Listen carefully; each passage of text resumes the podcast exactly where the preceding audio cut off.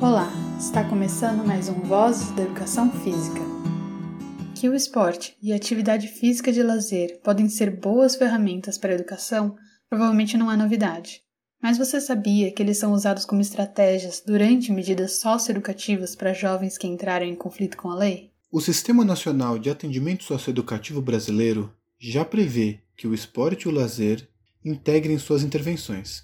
Inclusive, os parâmetros de gestão no atendimento socioeducativo estabelecem que os centros de intervenção devem ter espaços e materiais adequados para a prática de esporte e lazer. Ter o acesso ao esporte e ao lazer como direito social efetivamente praticado ainda não é uma realidade para todos os brasileiros, assim como também não é a oferta das demais políticas públicas de atenção aos direitos básicos, como a escolarização, saúde e segurança.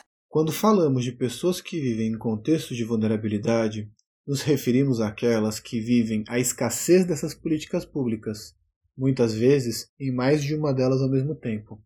Viver este tipo de incerteza e estresse foi considerado por diversas pesquisas feitas no Brasil entre os anos de 2004 e 2019 como um fator de risco para o cometimento de um ato infracional. O artigo desse episódio comparou o acesso que os jovens em regime de internação têm enquanto estão internados com as experiências que eles tiveram antes da sua internação. A ideia era comparar as oportunidades que os centros de internação oferecem com aquilo que a sociedade ofereceu para eles antes de serem chamados de jovens em conflito com a lei. A pesquisa foi feita por Wellington Oliveira, William Conceição, José Grunenvaux, Raul Oliveira e Rieler Reverdito, publicada em 2020 na revista Movimento, com o título Esporte e Lazer no Plano Individual de Atendimento de Adolescentes em Cumprimento de Medida Socioeducativa de Internação. Como a pesquisa foi feita? Buscando saber como foram as experiências de esporte e lazer dos jovens antes da internação, os pesquisadores revisaram alguns planos individuais de atendimento, que é um documento feito logo depois da chegada do jovem. Nele é descrita a sua história de vida e os profissionais de psicologia, assistência social, educação física, medicina e pedagogia apresentam a sua avaliação e planejamento sobre quais estratégias que irão usar com essa pessoa dali para frente. Para a pesquisa, a equipe recebeu 36 planos individuais de atendimento, redigidos entre 2017 e 2018, vindos dos sete centros de internação do estado do Mato Grosso, e de forma anônima sobre quem era o jovem ou seus familiares. A escolha de quais documentos seriam compartilhados para essa pesquisa foi feita pelo Sistema de Informação para a Infância e Adolescência, que é quem operacionaliza esses dados, que não indicou ter usado nenhum critério específico na escolha de quais documentos iria enviar. Nesse documento tem um relato da vida do jovem que ele deu quando foi entrevistado. Para separar as informações desse relato e ficar apenas com aquilo que conta sobre as experiências esportivas e de lazer, os pesquisadores precisaram tratar os dados do texto. Fizeram isso também quando foram analisar a parte do documento que conta sobre como será a medida socioeducativa indicada para aquele jovem em específico. Momento parando para refletir. Notaram como essa pesquisa não fez nenhum experimento para obter os dados? Nenhuma entrevista ou observação de campo foi necessária, pois essa é uma pesquisa documental, que só analisa documentos já existentes. Um método muito comum para lidar com esses dados é a análise de conteúdo. O objetivo desse método é superar as incertezas sobre os significados e as conclusões que podem ser tiradas de um documento. Ele começa com uma leitura especialmente atenta, porque quem lê já tem um objetivo bem determinado. Então, esse leitor vai ressaltar trechos do texto que pareçam ser mais significativos para aquele objetivo. Pode ressaltar porque é uma coisa que se repete com muita frequência, ou porque faz parte do que você já queria listar, por exemplo, como foi o caso da pesquisa que estamos apresentando. Depois, os trechos que foram marcados como significativos são relidos e os pesquisadores verificam se há como agrupá-los em categorias que simplifiquem o entendimento do texto, como em um resumo. Não existe mistério sobre como esse agrupamento é feito. Imagine que eu leio um documento e nele eu sublinhe 10 frases por serem úteis para responder a minha pergunta de pesquisa.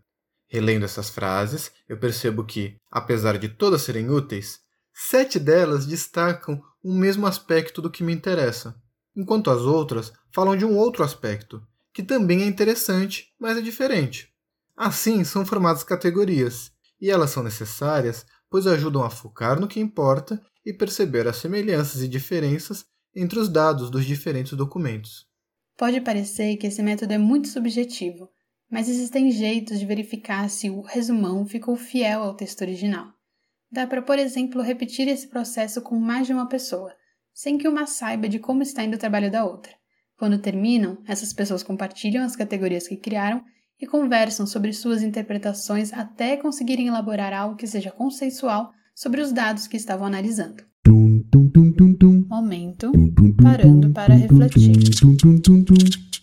Os pesquisadores organizaram as informações que destacaram nos 36 planos individuais de atendimento em duas grandes categorias: acesso às práticas de esporte e lazer antes da aplicação da medida socioeducativa e acesso às práticas de esporte e lazer durante o cumprimento das medidas socioeducativas. E os resultados foram: A vivência esportiva dos jovens antes da internação foi descrita por 44% deles como nenhuma e por 16% deles como apenas o que fosse apresentado na escola. Este cenário se mostra ainda mais dramático quando sabemos que 83% desses jovens evadiram da escola. O futebol, futsal e jogar bola na rua somados estiveram em 47% das respostas, enquanto nenhuma outra modalidade sozinha conseguiu aparecer em mais de 5% das respostas. Inclusive, apenas 11% disseram ter participado de um projeto social esportivo. Na verdade, parte dos jovens que disseram ter participado de um projeto social esportivo tiveram acesso a ele como parte de uma medida socioeducativa anterior à internação. Não são exatamente jovens que conseguiram vivenciar o esporte antes de receberem o nome de jovens em conflito com a lei, mas sim que puderam acessá-lo apenas por estarem nessa nova condição social. Quase um quinto dos jovens relataram não reconhecer qualquer tipo de lazer em sua rotina antes da internação.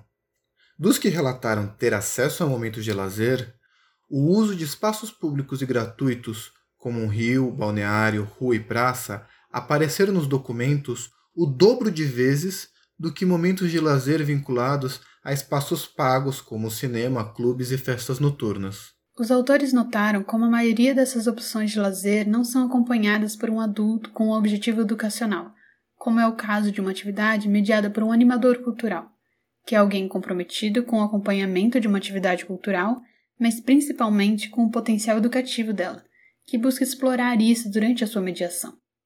No caso desses jovens, são os próprios integrantes do grupo de lazer que regulam como e o que pode acontecer nele, o que talvez não seja suficiente para garantir que haja uma educação pelo e para o lazer. A falta de variedade no lazer e no esporte vividos por esses jovens foi entendido como resultado da falta de equipamentos públicos próximos às residências dessas pessoas. A afirmação foi feita tanto pelos profissionais que escreveram os planos de atendimento individual analisados, quanto pelos autores Marcelino, em 2006, numa pesquisa sobre o lazer no Brasil, e Reverdito, que em 2016 investigou a efetividade do programa Segundo Tempo, que atinge todas as regiões do país.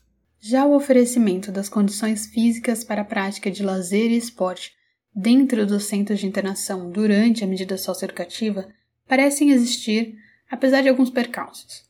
O Plano Decenal de Atendimento Socioeducativo do Estado do Mato Grosso, que é o plano de ação a ser seguido entre os anos de 2015 e 2024, constatou que apenas três dos sete centros do Estado estão completamente equipados. Mas que, quando falta espaço específico, que era o obrigatório, as atividades ainda acontecem em espaços adaptados.